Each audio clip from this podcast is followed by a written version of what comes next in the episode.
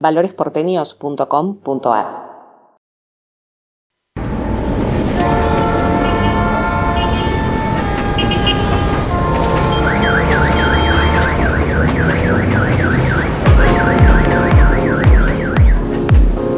A partir de este momento te acompañamos en otro viernes caótico.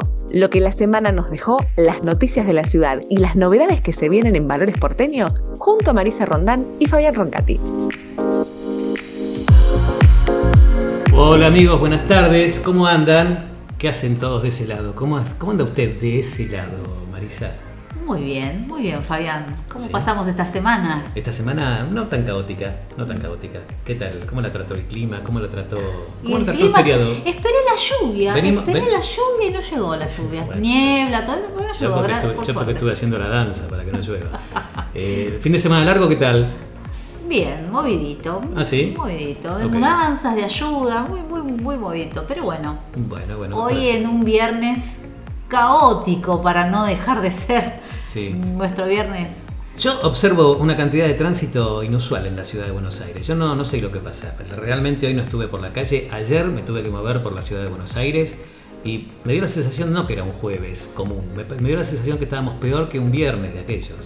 Este, no sé qué está pasando. Creo que el post pandemia se viene con, con- Parece que hubiese, se reprodujo la gente durante la pandemia. Sí, y que viene con mucho auto, Fabián, porque eh, el- se, han, se han desacostumbrado ya a usar el transporte público. Sigue siendo complicado viajar en el transporte público y así que salen todos con el auto. Claro, claro, sí, probablemente la gente esté como desacostumbrada al transporte Sí, público y y hasta, y hasta miedosa del transporte público. Esto te iba a decir justamente, es un medio de protección, ¿no? Sí, Porque uno sí. se siente como, como este, más aislado, eh, Claro. yendo en su propio auto, con su... Es ir y venir con su propia burbuja, terminología Eso. que tanto han utilizado durante, esta, durante este tiempo, ¿no?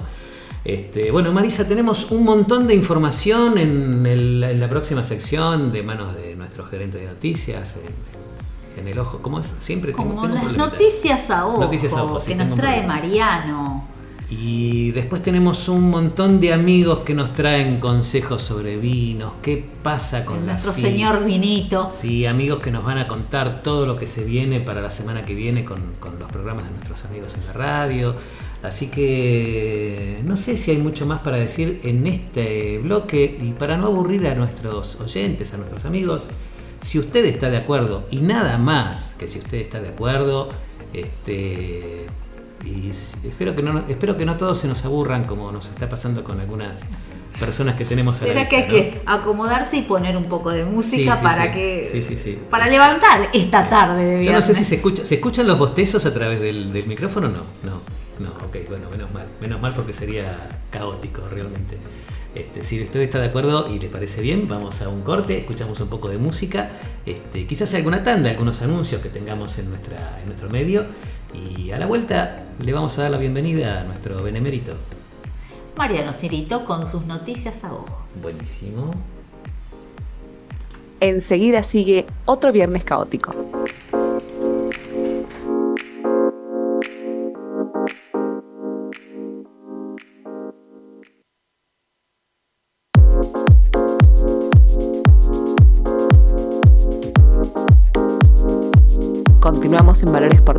Acompañándote en otro viernes caótico. Bueno amigos, continuamos. Como habíamos anunciado ya en nuestro bloque anterior, estamos en la benemérita eh, compañía de nuestro gerente de noticias, como bien nos gusta a nosotros decirlo, ¿no? No es que le, no es que le como, guste nos a él. como nos gusta llamarlo. No es que le guste a él. Así que bueno, vamos a darle la bienvenida como corresponde. Desde ahora, una cuidada selección de los sucesos más destacados de la semana con la acertada y objetiva mirada del ojo observador de Mariano Cirito. Aquí comienza. Noticias a ojo.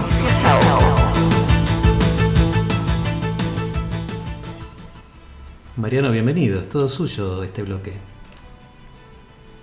No, ah, no lo escuchábamos, caramba. Qué bueno que se. ¿Qué que- pasó? sea grande, Ahí quiero está. ser conductor como vos. Pero Sí. solamente cuando sea grande.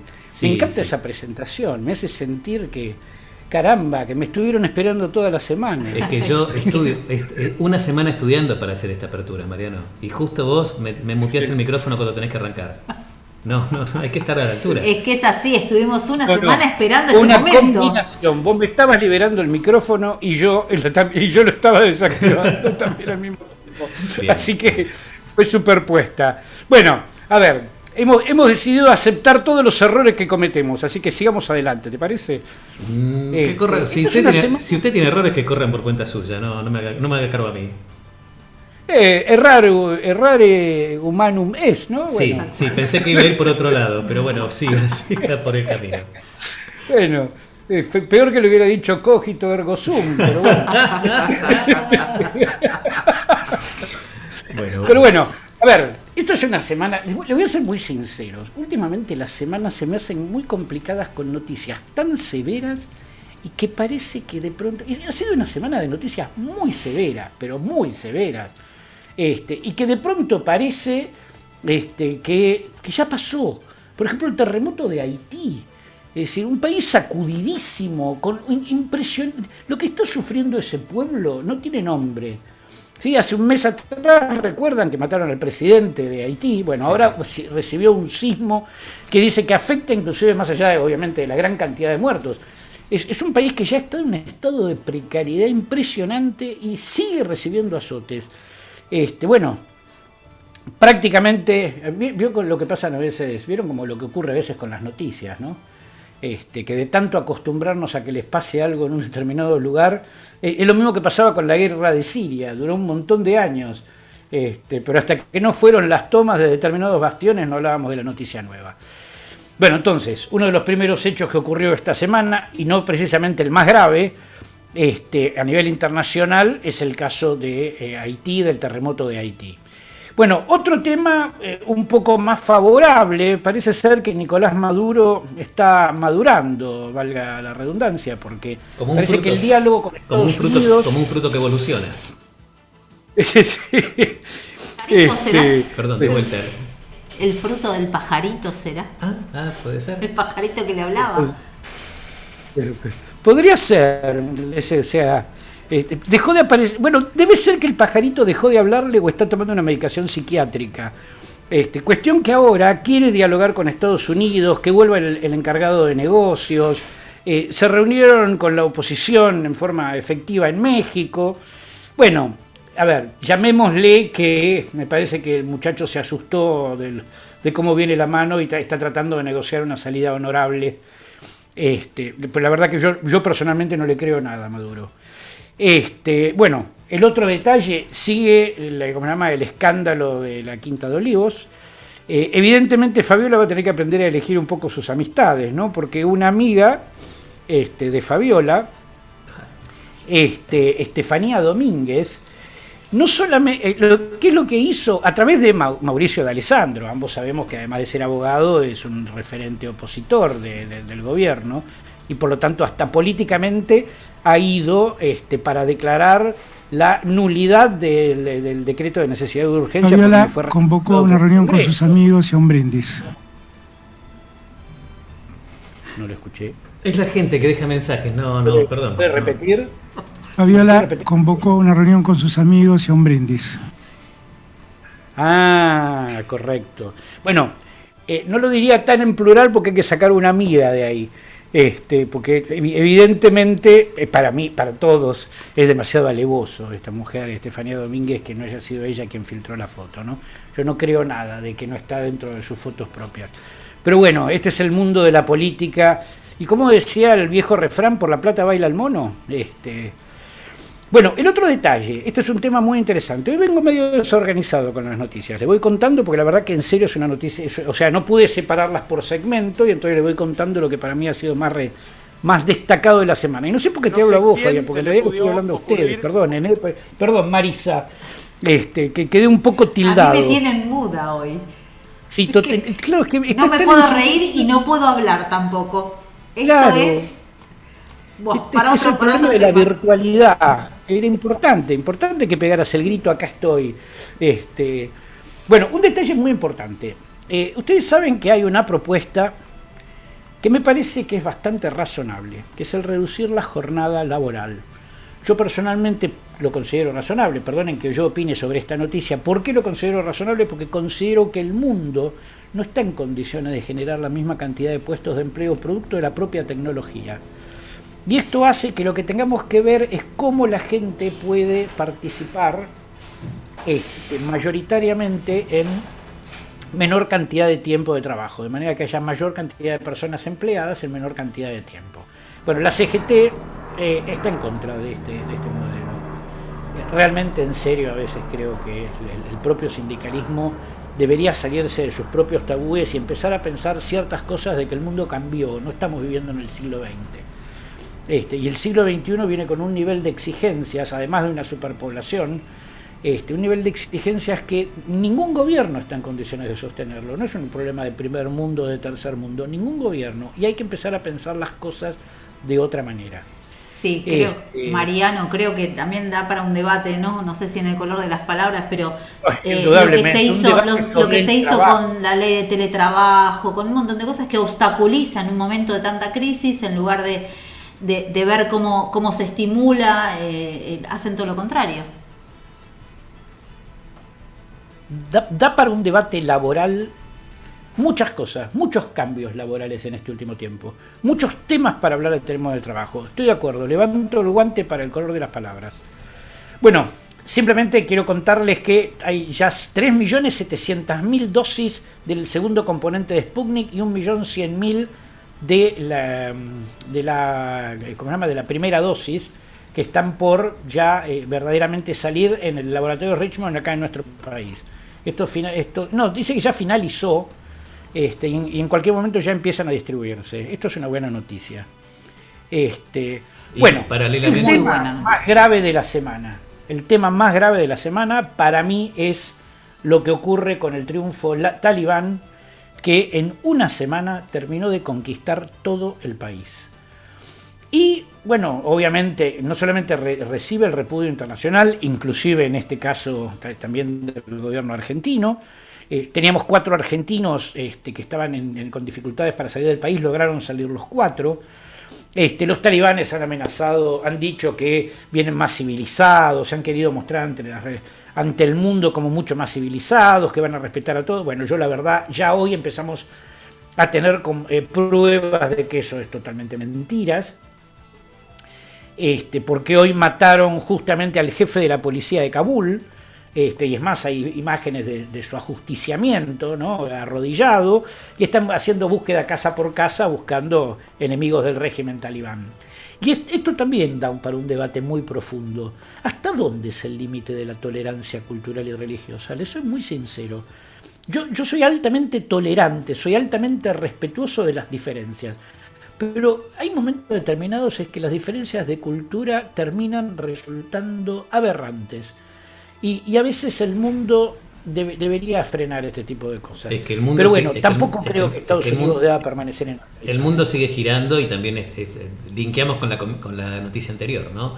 Eh, el, mundo, el mundo evoluciona, el mundo cambia y algunas leyes, algunas costumbres e incluso algunas sociedades deberían ir eh, modificándose. Es una situación, es, bastante complicado. Eh, amplio el debate, pero... Claro, porque también es difícil la intervención, ¿no? ¿Cómo, hace una cultura con otra cultura? Claro, caemos en que la razón es una cuestión de mayorías.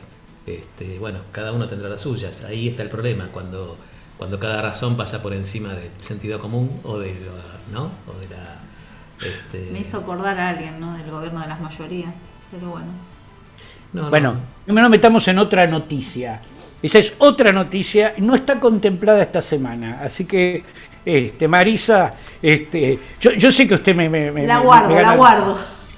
No, eh, a ver, para cerrar este bloque, lo que les quiero contar, para cerrar con el tema de Afganistán, no sé si ustedes vieron esas imágenes impresionantes de los talibanes con tal de unir, se subían al tren de aterrizaje del avión y cayeron al vacío. Por Dios, lo que es la desesperación sumada a la ignorancia, pobre gente, creyó que se estaba subiendo al tren Este, ¿no? Este, es, No, es- sí, impresionante. es- es terrorífico. La- esas imágenes, lo terrorífico no es que caigan, ya de- eso era lo obvio que iba a ocurrir. Lo terrorífico es que permanezcan y se agarren del, del fuselaje como creyendo encontrar en eso un, un medio de esperanza. Este, y cómo ha subido esa cantidad de gente en un avión militar, hacinados, viajando como ganado de la desesperación por salir. Obviamente, por suerte, el, el avión militar tenía las capacidades.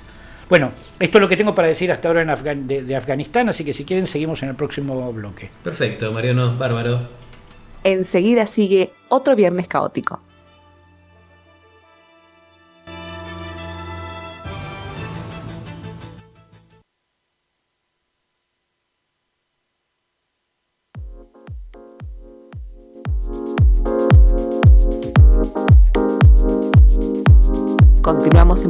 Porteños acompañándote en otro viernes caótico.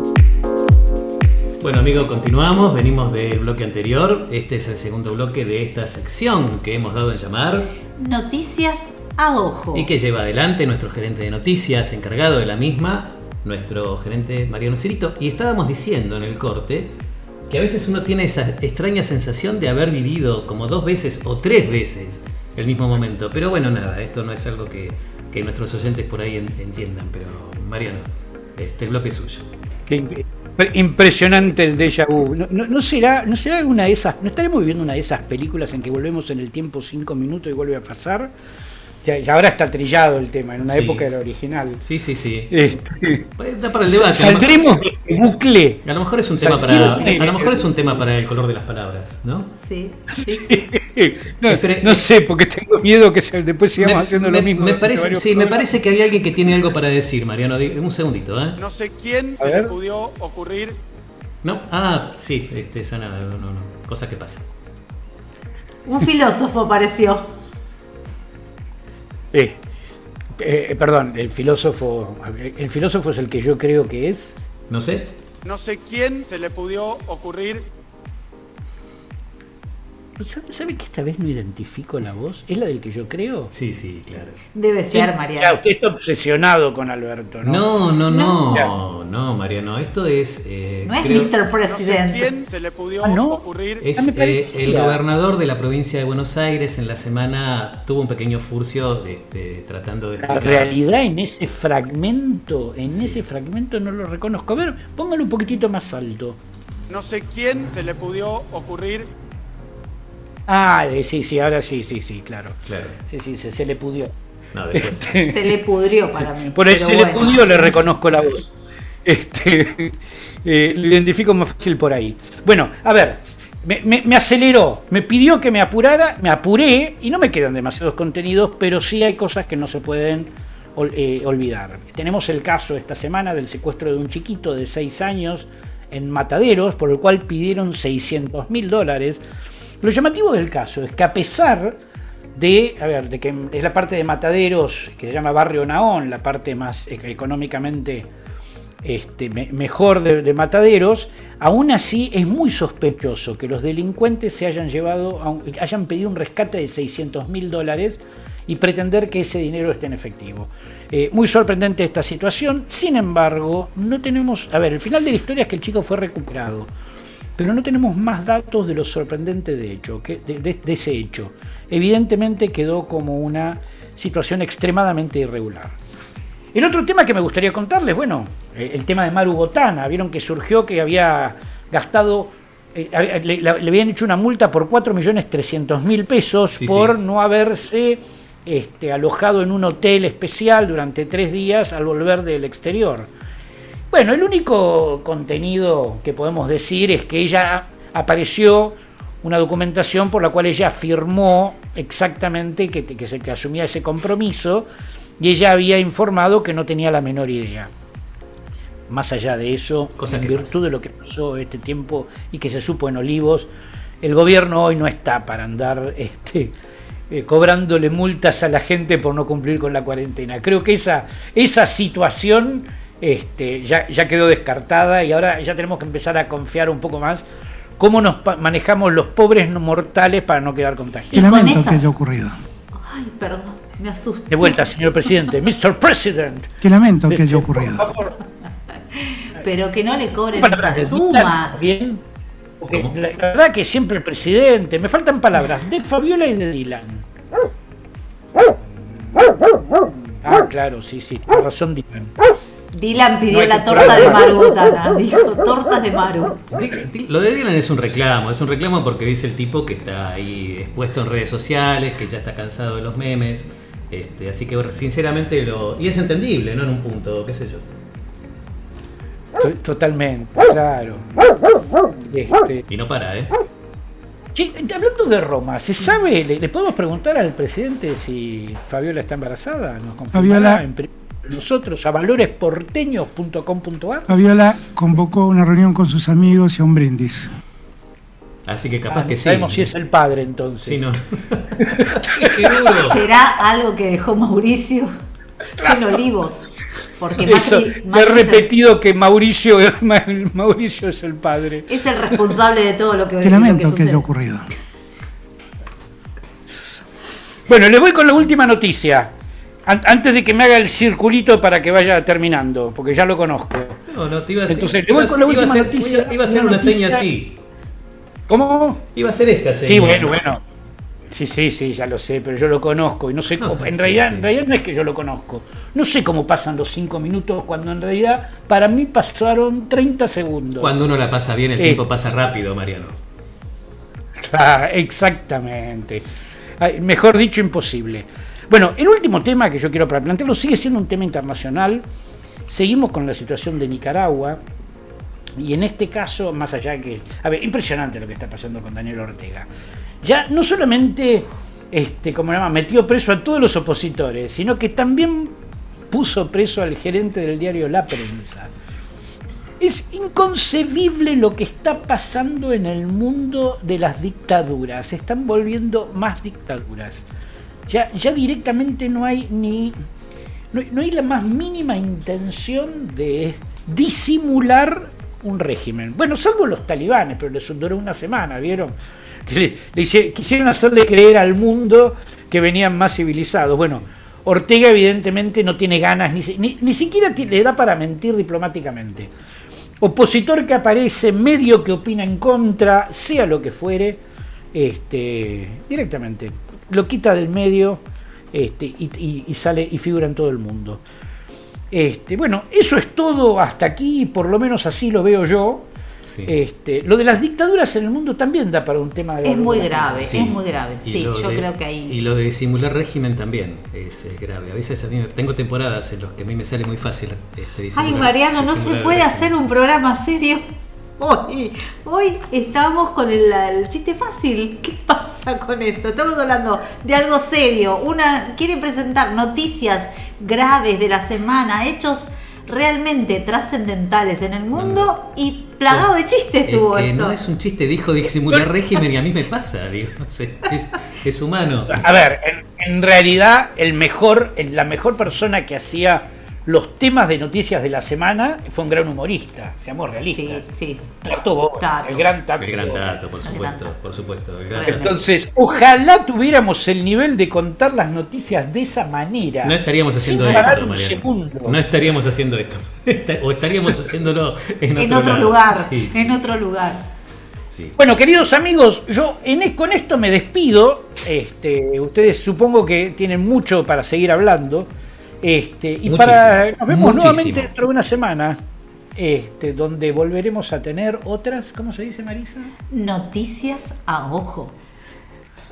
Estimado gerente, muy amable, muchas gracias, impecable como siempre, el tiempo, ha respetado el tiempo a rajatabla, también lo quiero felicitar por eso, me lo está diciendo acá el, el gerente de contenidos de la radio, este, así que bueno, nos veremos la semana, gerenta, La gerenta. gerenta de contenidos. la gerente de contenidos, este, así que bueno, Mariano querido, nos veremos la semana entrante, un placer para usted haber compartido con nosotros este espacio.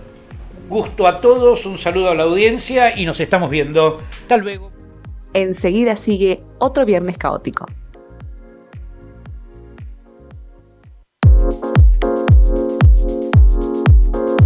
Continuamos en Valores Porteños acompañándote en otro viernes caótico.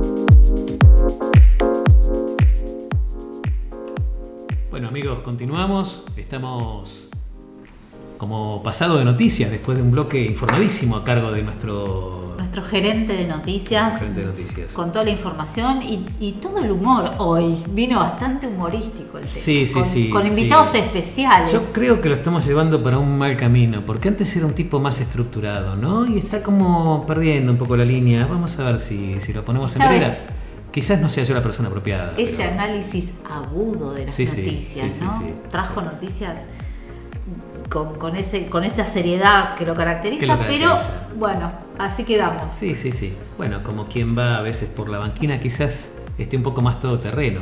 No está mal. Bien, no está bien. mal. Bueno, Marisa, a ver, tenemos varios temas. eh, tema vacunas, ¿no? Hay ahí, hay como un, como un, como, como buenas y malas, o buenas y no tan buenas. Pero bueno, nada, la- lo bueno es que estaríamos recibiendo en los próximos días. Claro, sumado a lo que nos comentaba Mariano de las vacunas Sputnik, tenemos que en, en la noche del miércoles y la madrugada del jueves arribaron 381 mil unidades de la vacuna AstraZeneca y también 1.600.000 vacunas en dos vuelos eh, de Sinopharm, que es la vacuna china. Así que esto lo que va a poner también es en marcha algo que Fernán Quirós, el ministro de Así Salud es. de la ciudad, reclamaba hoy eh, en la entrevista que da eh, habitualmente y que anticipaba que, bueno, que no era que la ciudad tenía stock de vacunas, y que necesitaba eh, para seguir completando la vacunación y dinamizar eh, este proceso que la nación entregara vacunas. Así que bueno, esperemos que esto se haga en breve, que se distribuyan rápidamente. Y anticipó que entonces, una vez que, que estén recibiendo estas vacunas, se irán convocando para la segunda dosis de AstraZeneca a aquellos que, que, está- que fueron vacunados eh, hace 56 días. Claro, claro, ¿no? exactamente. Entonces, bueno, y que eh, dio datos que, por ejemplo, el 90% de los adultos de Capital Federal ya tienen al menos una dosis, señaló que el 35% de los, de los porteños ya cuentan con el esquema completo y esto es muy importante para hacer frente a, eh, a, la- a- a lo que puede ser el contagio de- del COVID-19. ¿Cómo, ¿Cómo estamos viviendo hoy esta cuarentena que todavía no se termina? Es una sensación que yo tengo, ¿no? Como que de alguna forma eh, hay una, como una especie de nueva normalidad, porque no terminamos de salir de la cuarentena, pero hay como una sensación como de relajo, ¿no? Como que estamos viviendo así. No hay como una... Antes había como una urgencia de que la cosa se terminara, de que, de que cuándo va a terminarse esto, cuándo volveremos a la normalidad. Y hoy veo al resto de, de- los mortales como yo, digo mis iguales, viviendo como una extraña normalidad, que es como un gris, que es como que estuviésemos viviendo algo que no se va a terminar, pero que estamos como, no sé si feliz o tristemente acostumbrados. No sé si tenés esa sensación también, Mari. Claro, yo sí, se percibe esto, ¿no? Que estamos como acostumbrados. También no se sabe, porque por ejemplo tenemos el- lo que anunciaba el ministro de Turismo de, de la Nación, Sí. Matías Lamens, que a fines de septiembre eh, estarían viendo de, de volver al fútbol, a los espectáculos masivos, ¿no? Eh, se supone que tendríamos que tener alcanzado el objetivo de la segunda dosis y el porce- los porcentajes, pero bueno, lo están hablando como a fines de septiembre y esto eh, es, es muy poco, estas cuatro semanas pasan Volando, eh, pasan rápidamente. Y entonces suena como prematuro. Vos viste que está el rum rum de la variante Delta que viene, que todavía estamos, no sé, en la segunda ola. Y hay, un- hay o sea, se relaja. se- eh, también lo que tenía para contarte es esto: la Corte Suprema dice el primero de septiembre vuelven todos este, A la presencialidad. a la Al presencialidad, ¿no? Entonces esto, esto tiene que ver con Nación, con los judiciales de Nación, con, con la justicia federal, con todos los magistrados, con todos los funcionarios. Y bueno, uno queda como perplejo en esto y sorprendido, porque por un lado está el temor de, de eso, de, de contagiarse, de las distintas variantes, de que el mundo habla de la variante Delta, y nosotros es como que estamos en otra, en, en otra sintonía. En una sintonía, sí, sí, en una sintonía distinta. Sí, sí. Entonces, no sé así. si será la época de elecciones, como dicen algunos, si será que aprendimos a cuidarnos o estaremos en camino a cuidarnos de otra manera. Que el hecho de, por ejemplo, en Capital el 90% recibió la primera dosis, no nos dé una sensación de seguridad para transitar, como que hay una co- cobertura Es- es- mayor. ¿Y es una falsa sensación o es una, una verdadera sensación de ser, digo, esa... Bueno, los datos, los da- claro. de Fernández, por favor. los datos de contagio bajaron. Ahora acá no tengo el número No, no, no, claro, exacto sí, sí, de sí. hoy, pero lo podemos este, ir viendo. Pero, eh, Y pero eh, ¿por, qué, hubo- por, qué no, ¿por qué no tenés los datos exactos? Es que. Porque uno no está, no pendiente. noticias- Uno no está pendiente. Digo, me parece que no hay una, una dependencia de ver qué pasa con el anuncio, de qué relaja la semana que viene. Me parece que se está como, como viviendo distinto. Por eso digo, no sé si es como que estamos viviendo que la cosa ya se terminó o una especie de triste acostumbramiento a que esto es así. ¿Viste? Nada. Claro, yo creo que es- Habría que consultarle a algún psicólogo. Ay, vamos a ver, voy a hablar con mi terapeuta. No, parece una- un triste acostumbramiento, porque también mencionaban esto de eh, los centros de testeo, hay, hay personas que quisieron testearse este fin de semana y no sabían bien dónde, no había lugares, había cola, no, como que no, no podemos determinarlo en este momento, qué es lo que nos está pasando. Bueno, si no lo podemos los números, los números dir- lo dirán por nosotros en las próximas semanas. Si es que nos estamos relajando y nos estamos relajando mal, o si bienvenida sea la relajación y la Sí, sí, casi bueno. normalidad Sí. con la que vamos a poder vivir. Si los números lo dirán por nosotros, no digamos más nada, pasemos a otro tema y vamos para adelante con la información. Eh, Mari, no, no sé qué, qué Ay, mira, eh, te- una cortita y después entramos a un tema Más. que tiene, que tiene una, una seriedad. Eh, los números de la canasta básica, en julio subió el 1.6. Y entonces esto que nos indica que una familia tipo, para no caer por debajo de la línea de la pobreza, necesitaría tener un ingreso de 67.577 pesos. Como ¿no? revoleamos números, ¿no? Qué Y- fácil que se y revolean. Sí, y estamos en, en casi 30 mil pesos el salario mínimo, Mínimo. o sea que es complicado, los Sí, números sí. son complicados. No, por eso digo revolear números como son. son difícil llegar, difícil hacer las compras, difícil eh, mantener la estructura de una casa. Pero bueno, son, son datos que queríamos Son datos, son datos que existen y que están, y que están este, y, que hay que, y que hay que decirlos y hay que reconocerlos y ver cómo se llevan, cómo se afrontan, ¿no? Cómo se afrontan en el día a día. Cómo ¿no? seguimos colgados de la línea para no caernos por debajo. Sí, sí, tal cual. Bueno. Este, listo, tema niñas. Y bueno, y, y algo grave para pensar, para analizar y para debatir. Y para debatir, claro Y- que sí. Y, en- y, y chequeaba una nota que, comentaba esto, que decía niñas no madres, ¿no? Eh, y esto tiene que ver con el embarazo de niñas. A causa de la muerte de una niña de 13 años en Salta. Lo- los números son tremendos. Dice que cada día nacen en el país 200 bebés de madres menores de 20 años. Eh, de esta niña, que, que es el disparador de, de la nota, que muere en Salta, estaba embarazada, su cuerpo no aguantó, porque pasa esto, ¿no? Eh, eh, en esto que se debatía tanto, de aborto sí, aborto no, hay, hay una cuestión biológica de base que hace que las niñas de cierta edad no puedan, no que no quieran, no, sé, es una no, cuestión es de una cuestión de elección, elección, claro, es claro. una cuestión de que físicamente no puede llevar a- adelante el embarazo. El bebé ya lo había perdido y en este caso, bueno, lamentablemente murieron las dos, se perdieron las dos vidas. La pérdida de las dos vidas, exacta. Eh, Exacto. y, y dice, y la, la nota dice que en el último año 146 niñas menores de 15 tuvieron un bebé en Salta. Las estadísticas del Ministerio de Salud de la Nación muestran que en un año nacieron 1938 bebés de niñas entre 10 y 14 años. Son 160 niñas por mes. Cada 5 horas una niña se convierte en madre. Y si se suman las adolescentes, cada día nacen 200 bebés de madres menores de 20 años. Un bebé cada 7 minutos, cuando en una década atrás nacía un bebé cada 5 minutos. Las tasas de mortalidad infantil, materna y perinatal son las más altas, las más altas, perdón, corresponden a Catamarca, Corrientes, Chaco, Formosa, Salta y Tucumán. Y em, son las que tienen el promedio más elevado eh, que en el resto del país. Y nos habla de esto, del impacto físico, psíquico y social. Y la Organización Mundial de la Salud dice que una niña tiene cuatro veces más riesgo de morir en el embarazo o en el parto que una mujer mayor de 20 años. Claro.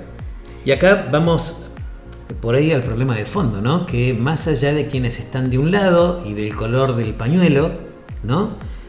Una ley o una pelea o un debate no resuelven el problema de fondo y que digo que más allá de, de la implementación de una ley y más allá de todo lo que hemos pasado para que esta ley salga adelante, el problema de fondo no se resuelve porque la ignorancia, la falta de información, la falta de formación termina llevando a la muerte a una nena.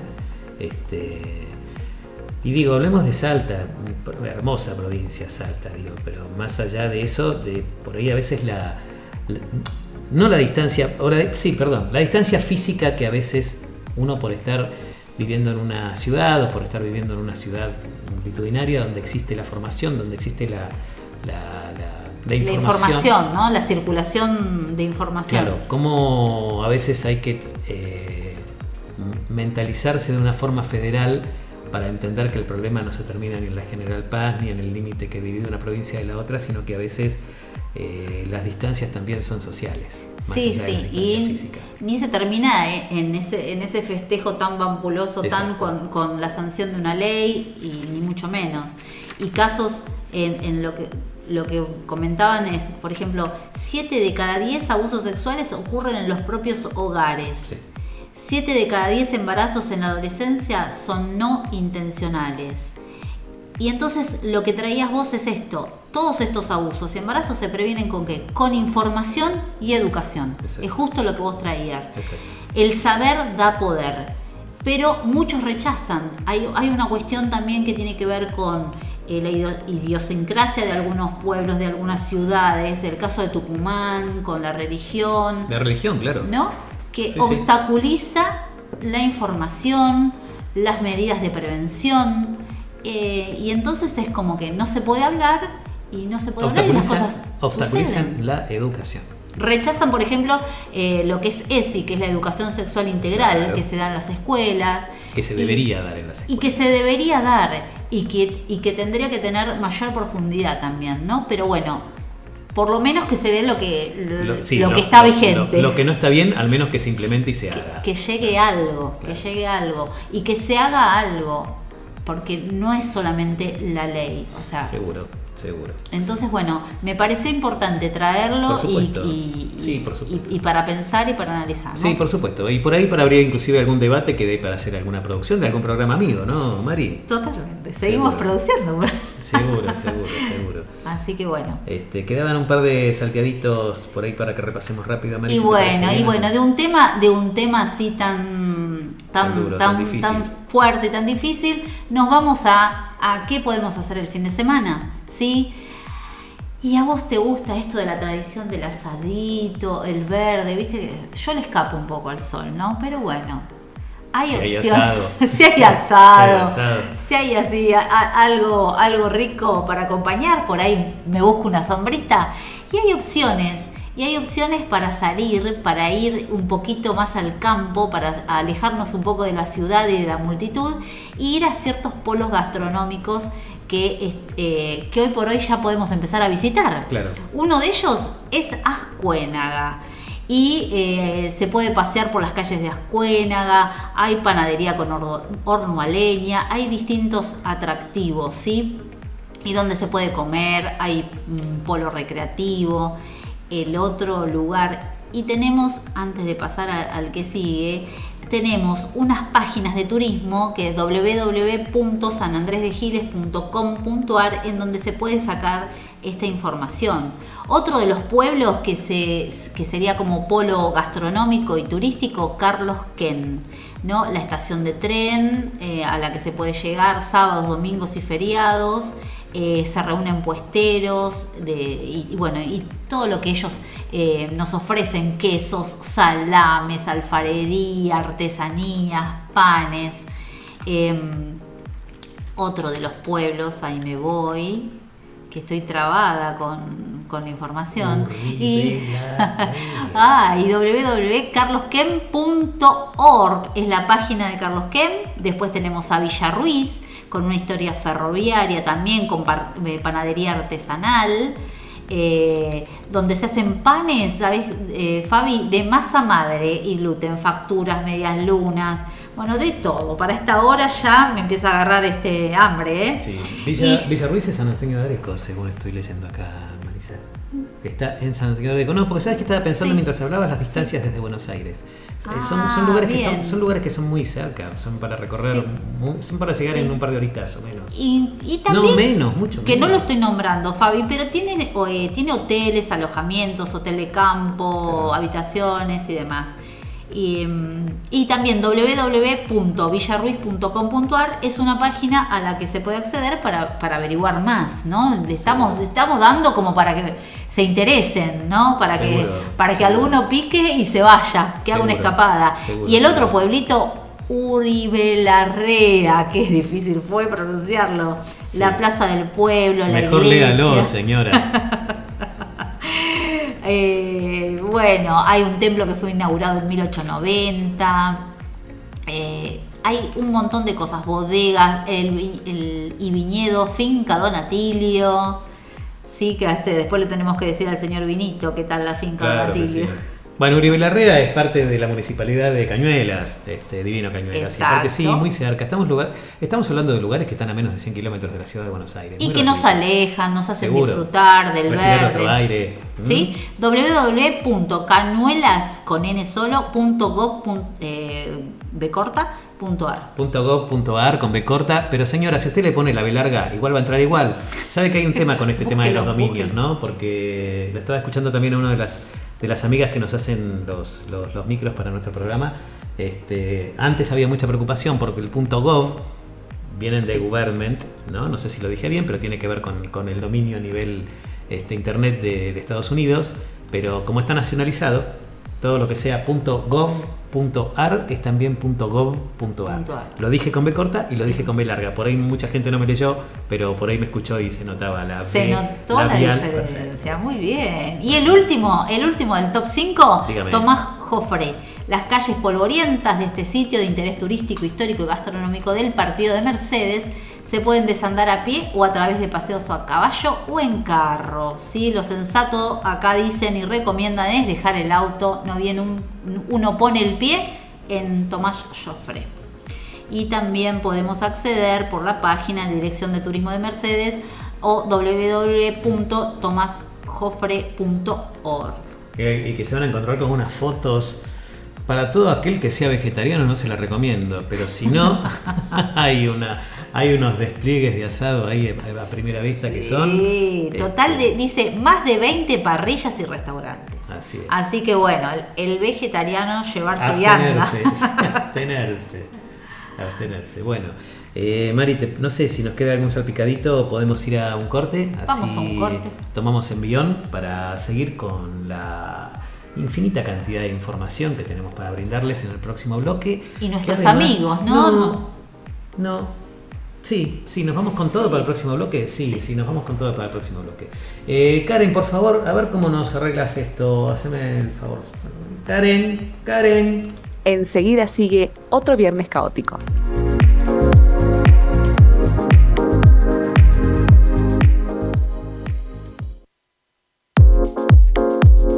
Continuamos en Valores Porteños acompañándote en otro viernes caótico.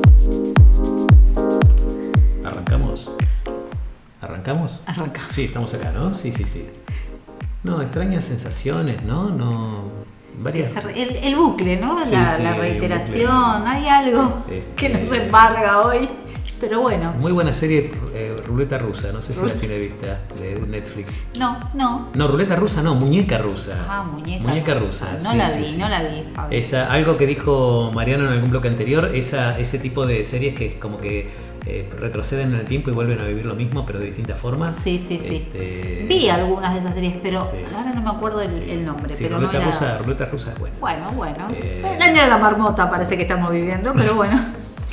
Listo. Bueno, hablando de amigos. Bien. ¿Estábamos hablando de amigos? Estábamos hablando de Ok, amigos. bueno, estábamos claro que hablando de sí, amigos. y si hablamos de amigos, ¿de quién vamos a hablar? Sí, vamos a hablar de amigos, vamos a hablar de... Primero vamos a hablar de ese amigo que nos trae siempre un buen consejo, ¿no? Todos los amigos nos dan buenos consejos, pero hay algunos consejos que aparte, amigos que nos dan buenos consejos y ricos Y consejos. rico, rico. ¿eh? Así que vamos a ir con uno de ellos. ¿Vamos a ir con uno de ellos? Sí, vamos a ir con uno de ellos. ¿Cómo andan amigos? Acá Javier de Señor Vinito. ¿Ustedes sabían que el 18 de agosto se conmemora en todo el mundo el Día del Pinot Noir? Esta cepa tan característica de la Borgoña francesa da una uva muy delicada de vinos muy ligeros, frutados y de gran acidez. Estos suelen ser ideales para picadas, aperitivos, quesos, comidas con hongos y para mí perfectamente para acompañar una pizza. Esta uva se da muy bien en el sur de nuestro país. En la Patagonia, por ejemplo, se dan los mejores exponentes. También sucede en la parte alta mendocina, en las zonas más frías, se dan exponentes de gran tipicidad. Los vinos más caros del mundo son Pinot Noir. Y acá en Argentina se consiguen muy lindos exponentes por el mismo precio que dos cervezas. Salud, hasta la próxima. maridando con momentos de la vida sin tecnicismos ni esnovismos, contando una historia detrás de cada vino. Seguí a Señor Vinito en Instagram, arroba sr-vinito o en su blog srvinito.blogspot.com. Bárbaro el consejo. Buenísimo. ¿no? Bárbaro y el tiene consejo. razón, el Pinot.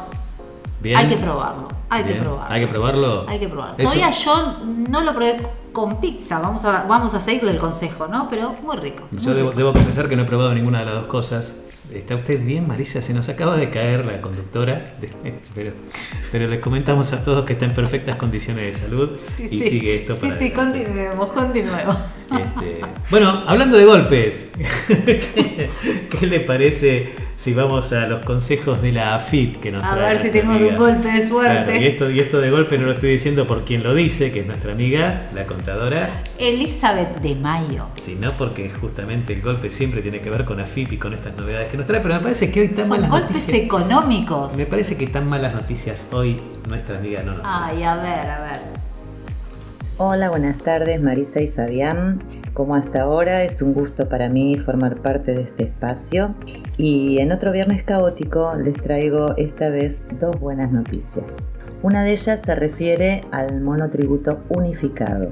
El monotributo unificado es una herramienta que permite simplificar y unificar trámites nacionales y provinciales como el pago de impuestos.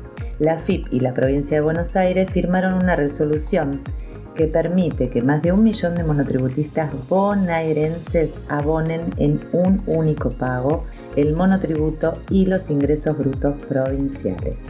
Para adherirse a este monotributo unificado, que es solamente para gente que tiene domicilio en la provincia de Buenos Aires, deben inscribirse o darse de alta en el régimen de ingresos brutos simplificado de la provincia. Eso lo hacen a través de la página de ingresos brutos. El monotributo unificado reduce la carga administrativa y representa un ahorro económico para los contribuyentes. Este monotributo unificado, llamémoslo así, comenzará a regir en el mes de septiembre. Entonces, lo primero que tienen que hacer es ingresar en el sitio web de ARBA, porque esto es provincia de Buenos Aires, en arba.gov.ar y B simplificado y seleccionar adherite. Luego ingresan la quit, la clave mm, tributaria y seleccionan la opción adhesión. Luego tildan la opción confirmar adhesión y luego recibirán un correo electrónico con el resultado y una notificación.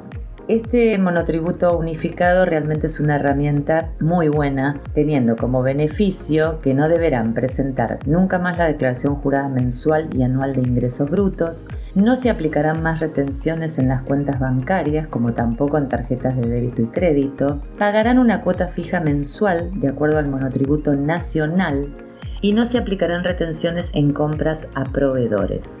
Deberá abonarse mediante la transferencia electrónica de fondos, ya sea débito automático, débito en cuenta, pago electrónico, con tarjeta de crédito, débito y todos los medios de pagos que generalmente admite el Banco Central de la República Argentina. Recordemos que esto es solo para los bonaerenses. Bueno, y la otra buena noticia es el crédito a tasa cero para monotributistas, todos para monotributistas. El gobierno nacional lanza nuevos créditos a tasa cero por montos de hasta 150 mil pesos. Esto es para monotributistas de todo el país. Esto estará a cargo del Ministerio del Desarrollo Productivo y se tramitarán a través de la página web de la FIP. Recordemos que la vez anterior hubo créditos que se tramitaron eh, desde la página de ANSES. Esta vez será a partir de la página de AFIP.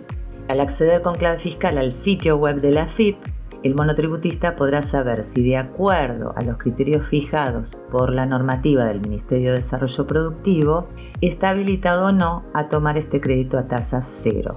El monto del préstamo dependerá de la categoría de su monotributo vigente al 30 de junio del 2021. En ese caso, si fuera eh, viable, la categoría A recibirá hasta 90 mil pesos de crédito, la categoría B hasta 120 mil pesos y el resto de las categorías hasta 150 mil pesos. Aquellos monotributistas que hubieran accedido a este crédito a tasa cero en el año 2020 pueden volver a solicitarlo, si es que no están en condición de mora, ¿no? Con el crédito anterior.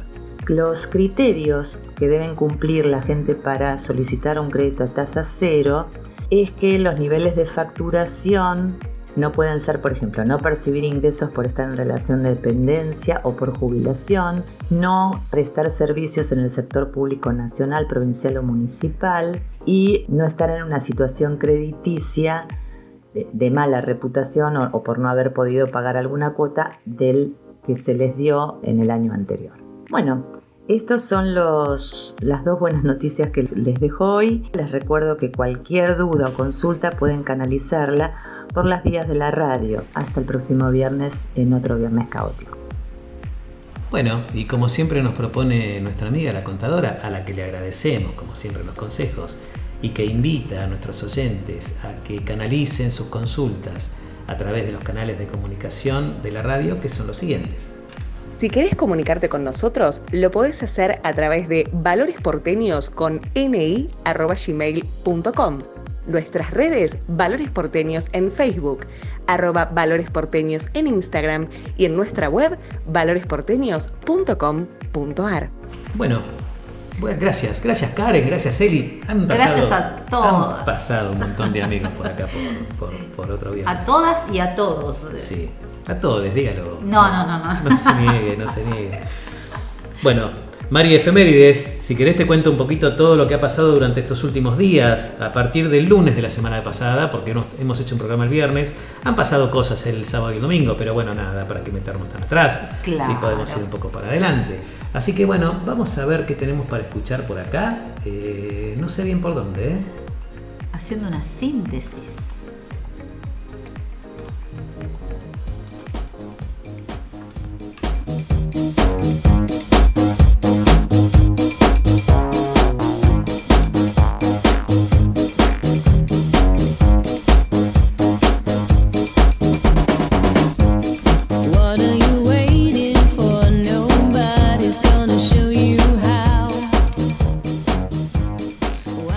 Para un poco de bailar, Marisa, le cuento que el lunes, el lunes pasado, el lunes 16, fue el cumpleaños de ella.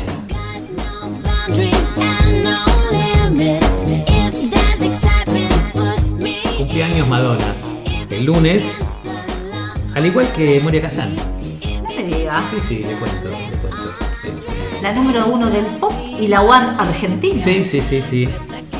Seríamos, estaríamos en condiciones de afirmar que Moria Kazan sería nuestra Madonna. No, la verdad que no. La verdad que no.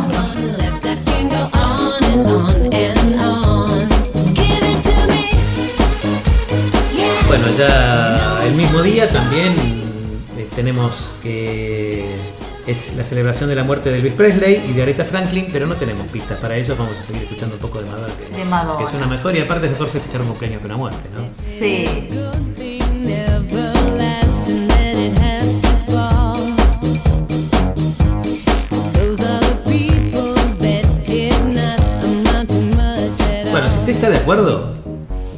¿O quiere seguir bailando, Marisa?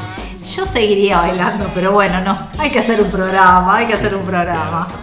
Bueno, si usted está de acuerdo, le cuento que el martes 17, obviamente, y como todos sabemos, no solamente fue un feriado largo, sino que aparte eh, se celebra la muerte del general San Martín allá por 1850. El mismo día y al mismo tiempo cumplían años Robert De Niro y Guillermo Vilas. Mire usted. Ajá, mire, le cuento. Y le cuento que cumplía años alguien más. ¿Quién? Vamos a cerrar algunas ventanas que tenemos abiertas por acá. Y vamos a seguir escuchando un poco de Madonna. Que nos viene bien para seguir bailando.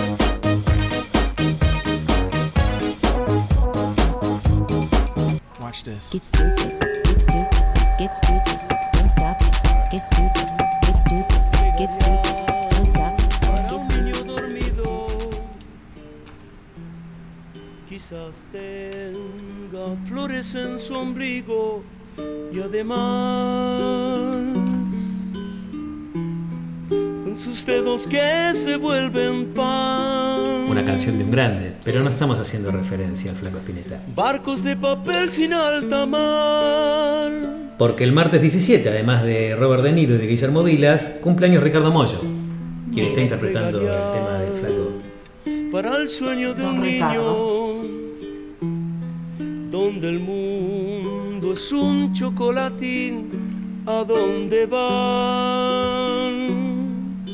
Ex integrante de mil Zoom. niños dormidos que no están Ex integrante de Sumo y integrante de Divididos, De ¿no? Divididos.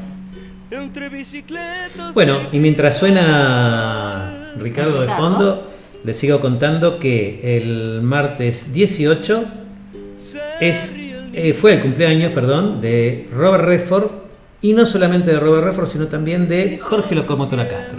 Mire usted. Lo que no estaríamos en condiciones de afirmar es si lo festejaron juntos o no, pero quizás Por protocolo creo que quizás no. por la pandemia, sí, exactamente. de un lugar que jamás despierto encontrará.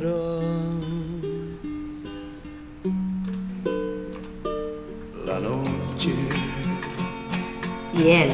Qué voz. se perdió en tu pelo. ¿Quién canta esto, Marisa? La Don Roberto es este. Nuestro querido San- Sandro de. América. Ayer jueves 19 cumpliría años Sandro de América. No sé si tenía una de las mejores voces, ¿no? Pero inconfundible. Algo tenía. Inconfundible. Evidentemente algo tenía. Magnetismo. Evidentemente algo tenía. Ese movimiento al bailar. Morían todas las mujeres. Tu boca peligrosa. You suffered great injustice, so have thousands before you. I offer an apology, a one long overdue. Cumpleaños Gustavo Santaolalla también. Mire usted. Y acá lo estamos escuchando en una versión en inglés de, de algo que estamos escuchando. Hear my song, I know I sing the truth.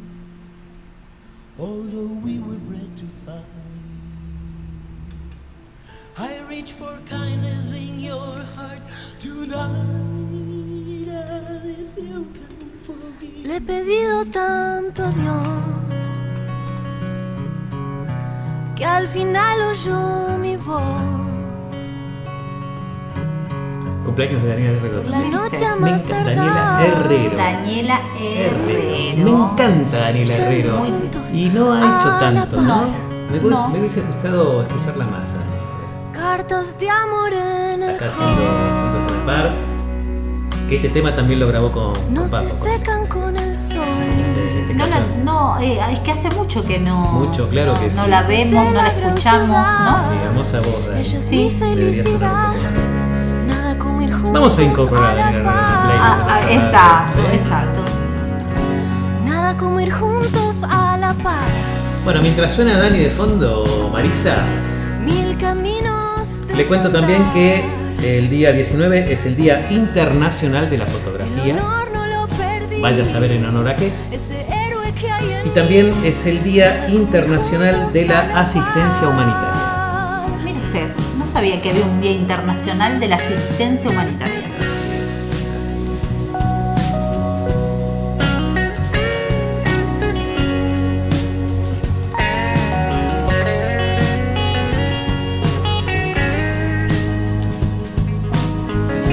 Bueno. Muy linda versión Sí, buenísimo.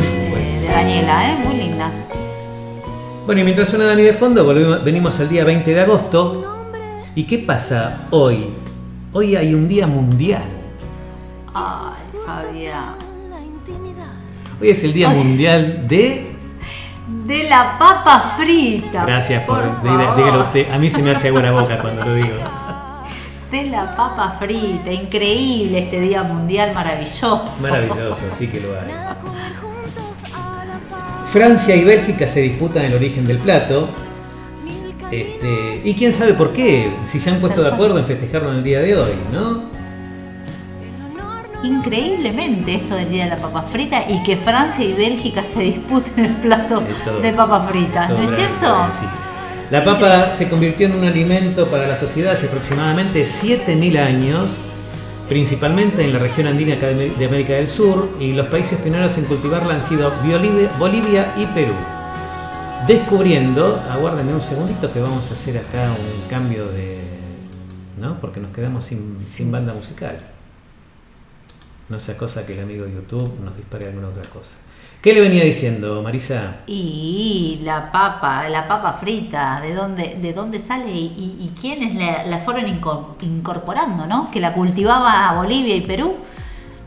Sí, eh, dice que mm, eh, Bolivia y Perú descubrieron todas sus variantes hasta que se convirtió en un alimento básico para muchas regiones.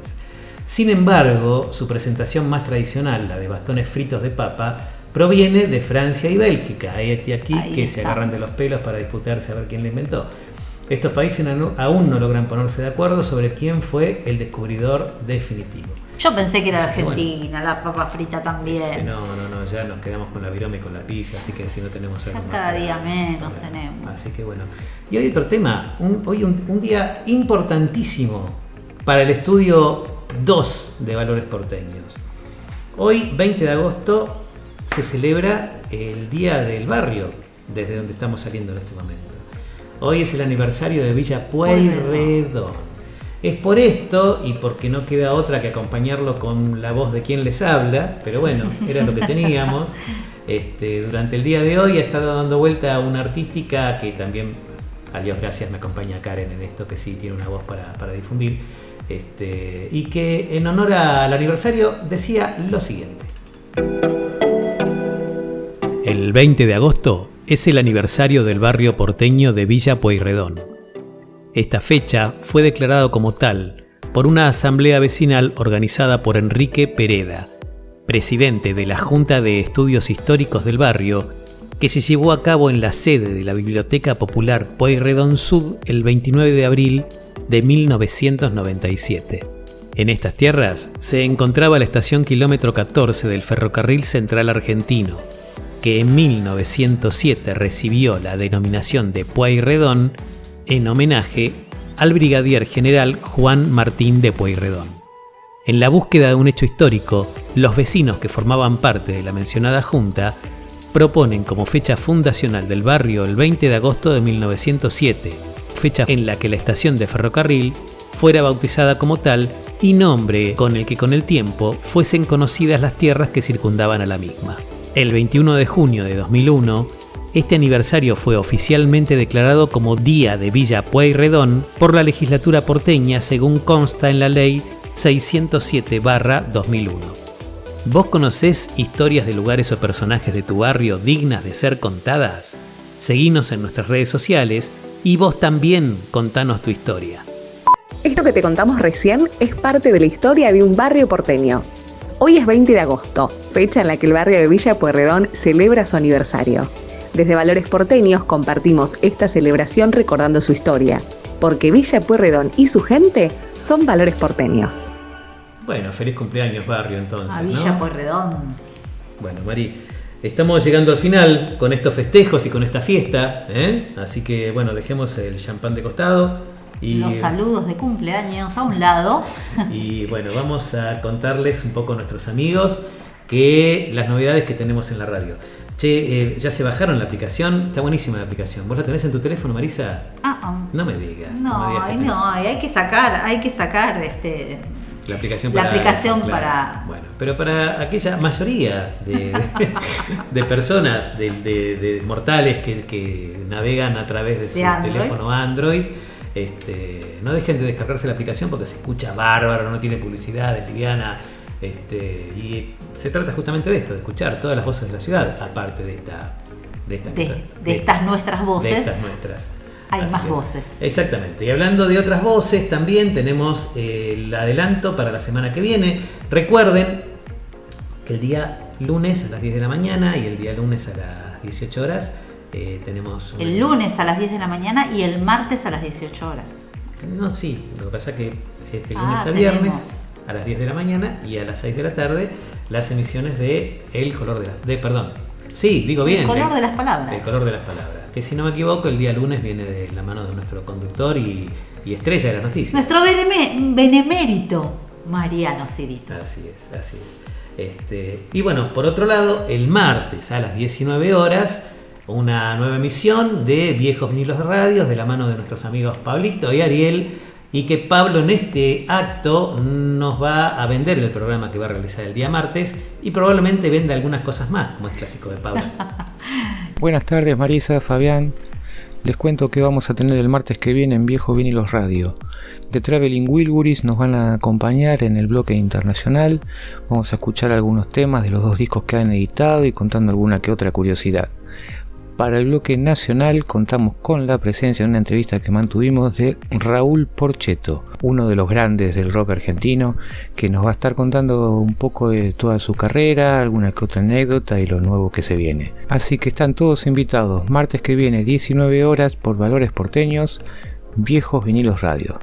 Pedazo de programa. Chau chau, besos y abrazos para todos, buen fin de semana. Grande, Pablo, grande. Y acá mientras estábamos volviendo de tu, de tu venta, nos estábamos acordando con Marisa de un tema que acompañaba una publicidad De eh, Porcheto. de y- Porcheto y no nos acordamos de qué actriz morocha divina de los 80. Este, pero ya nos- Qué época, qué ya no- ya época nos vamos a acordar. Porcheto. Este, bueno, el día. Ah, nos fuimos para el martes, pero volvamos para el sábado. Sí, primero. Primero lo primero. Primero lo primero, Mañana a las exactamente. 11 de la mañana. Mañana a las 11 de la mañana. ¿Cómo están? Siempre es una alegría poder estar saludándolos y contarles también que vamos a estar hablando este sábado a las 11 de la mañana por Valores Porteños en No Estamos Solos. Miren, tenemos un montón de temas preparados. Muchos de ustedes seguramente les gusta el té. A mí me encanta. Vamos a conocer un poco la historia del saquito de té. Pero entre otros temas, vamos a invitarlos a conocer un transporte muy antiguo de la década del 20 en Buenos Aires. Vamos a contarles cómo la gente viajaba en bañadera. También vamos a estar recorriendo el partido de Cañuelas para conocer muy especialmente la localidad de Uribe. Bueno, eso, muchas cosas más, entre otras. Uy, si les cuento.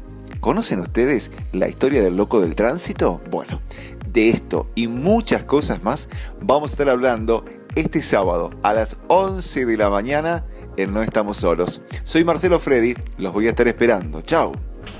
Chao Marcelo, y nos vemos entonces y, te escuchamos el sábado.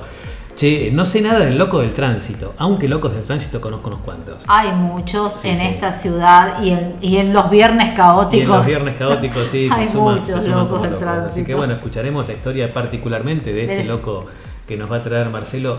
Marcelo y su gran equipo, ¿no? Porque el, programa eh, No Estamos Solos, de los días sábados, eh, que va de 11 de la mañana a 13 horas, trae a Marcelo, que es un gran locutor, como ya lo habrán escuchado, y un gran equipo de, de gente que sabe hablar, ¿no? Como quien les habla en este momento. Así que mañana, mañana sábado a las 11 de la mañana vamos a escucharlos a los amigos. Eh, est- estamos como, como yendo Como para, para el final, ¿no? Sí. Podríamos hablar un poco del clima. Vamos con el pronóstico, así Sí. como. co- Sí, va a ser bueno. viene como un resu, viene como resumidito Sí. acá Se vienen las nubes toda la semana. Bueno, entonces no me cuente nada. Marisa, toda la semana, con una temperatura máxima, que el domingo es la temperatura máxima de 19 grados. Como y después parecido. 12, 14, 14, el, el jueves 17 grados. Esa va a ser la máxima de la semana. Lo único triste sería que el domingo está anunciado eh, lluvia, pronóstico del tiempo, 80% de probabilidad de lluvia en la ciudad. El resto de la semana nubladito con un poco de sol. Bueno, con un poco de suerte los pronósticos de lluvia vienen fallando. Sí, esta semana habíamos anunciado ¿Eh? también para el miércoles, jueves, pasó con una, con una neblina. Sí, sí. Así que bueno, esperemos que, que nos vuelva a acompañar otra primavera. Seguro. Eh, Mari, ¿sabes qué? Nos habíamos pasado por alto algunas cosas que yo igual a la gente les quería contar. Porque... eh, a ver, ¿qué me quedó en el tintero? ¿Querías hablar de la convocatoria de los muralistas? Sí, lo- la convocatoria de muralistas por un lado sí, y por otro lado, pero sabes que lo perdí, porque había eh, el fin de semana, no sé qué día, en la usina del arte hay actividades para hacer también y obviamente son gratuitas. Me hubiese encantado de decirlas, pero bueno, mientras vamos también, eh, sí, sí, esto, Acá. esto que acabas de mencionar. Sábado y domingo te Ah, invitamos a disfrutar la programación pensada para los chicos. No, no dice chicos ahí, mi querida Mm. compañera. Yo leo chicos desde acá. Pero acá tiene una X en el medio, ¿cómo leemos esto? Chicos, chicas. sí, sí. y para todos. En realidad la programación está pensada para todos, los, los peques. Exacto, perfectas para bailar, jugar y divertirse, no te lo pierdas. El sábado 21 del 8, mañana y pasado mañana, el domingo 22, de 12 a 18, te esperamos con actividades para chicos y chicas de todas las edades. Serán dos días llenos de propuestas para cantar, bailar y jugar y aprender. Todos se realizan con los protocolos necesarios para que puedas divertirte de manera segura. Todo esto transcurre en el barrio de La Boca, en un hermoso lugar que tiene la ciudad de Buenos Aires, que es la Usina del Arte. Así que, bueno, eh, quienes quieren interiorizarse en las múltiples actividades que va a haber Y espacio. está inspirado esto en el aniversario número 152 del barrio de la Boca. Exactamente. Eh, mire qué interesante. Sí, la propuesta es eh, el aniversario 152 del barrio de La Boca y el cuidado Cuidado del, del medio ambiente. Eh, bueno, nada, espacio UPI, libroteca, dibujo expandido, postales en relieve, mi barrio y mi ciudad, escape en 30, eh, a mí ya me pasó la edad para eso. Eh, Narra cuento, juegos, canto. narro cuento, juego, canto. es un show de música, es un show con música y títeres e historias para disfrutar en familia. Despertando molinos por naranja dulce, eh, ritmos que traen. Bueno, todo esto que acabamos de mencionar es para el día sábado. Otro tanto de actividades hay para el día domingo. Así que, bueno, Recordamos, de 12 a 18 horas. Exacto, antes vaya el sábado, señora, señora, llevar a los chicos. Y señora, señor, se va el, El domingo, apúrese porque hay pronóstico de lluvia, pero igual eh, las actividades en la usina son también adentro. Este, bueno, vamos a ir a la convocatoria, a mier- la convocatoria abierta para muralistas. Si sos muralista, esta es tu oportunidad. Desde la ciudad difundimos la convocatoria abierta para muralistas de The Carter Center en el marco de la campaña Informando a las mujeres, transformando vidas. The Carter Center abrió una convocatoria para quienes residan o trabajan en la ciudad de Buenos Aires para pintar un mural de aproximadamente 9 por 12 metros, ubicado en la Comuna 14. El diseño del mural debe incorporar mujeres y tratar de representar el valor y el poder transformador del acceso de la mujer a la información.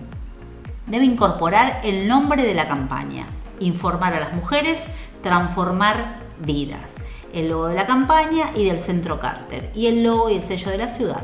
Para obtener más información sobre esta campaña, se, se pueden eh, eh, conectar al www.cartercenter barra info 4 woman o W-O-M-E-N. ¿sí? También se puede, pueden consultar vía eh, el email, ¿sí? que es in- inform,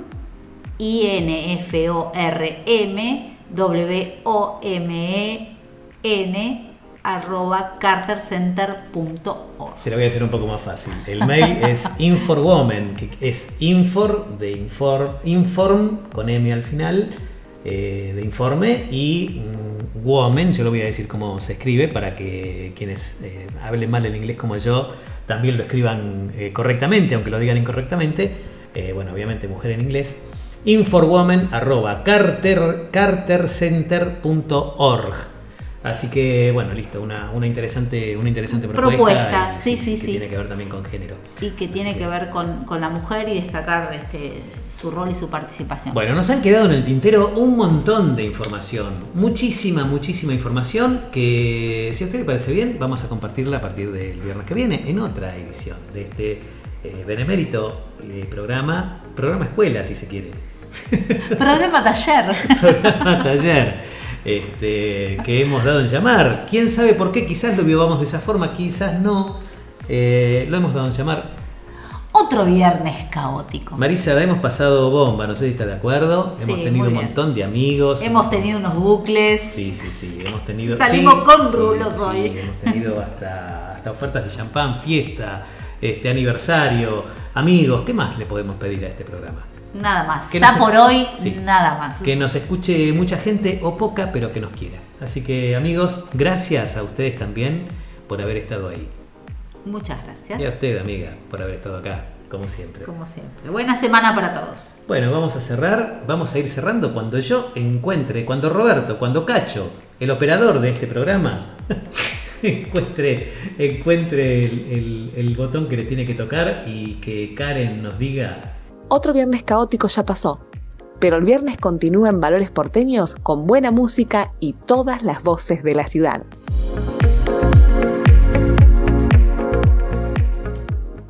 Si querés comunicarte con nosotros, lo podés hacer a través de valoresporteños con ni@gmail.com.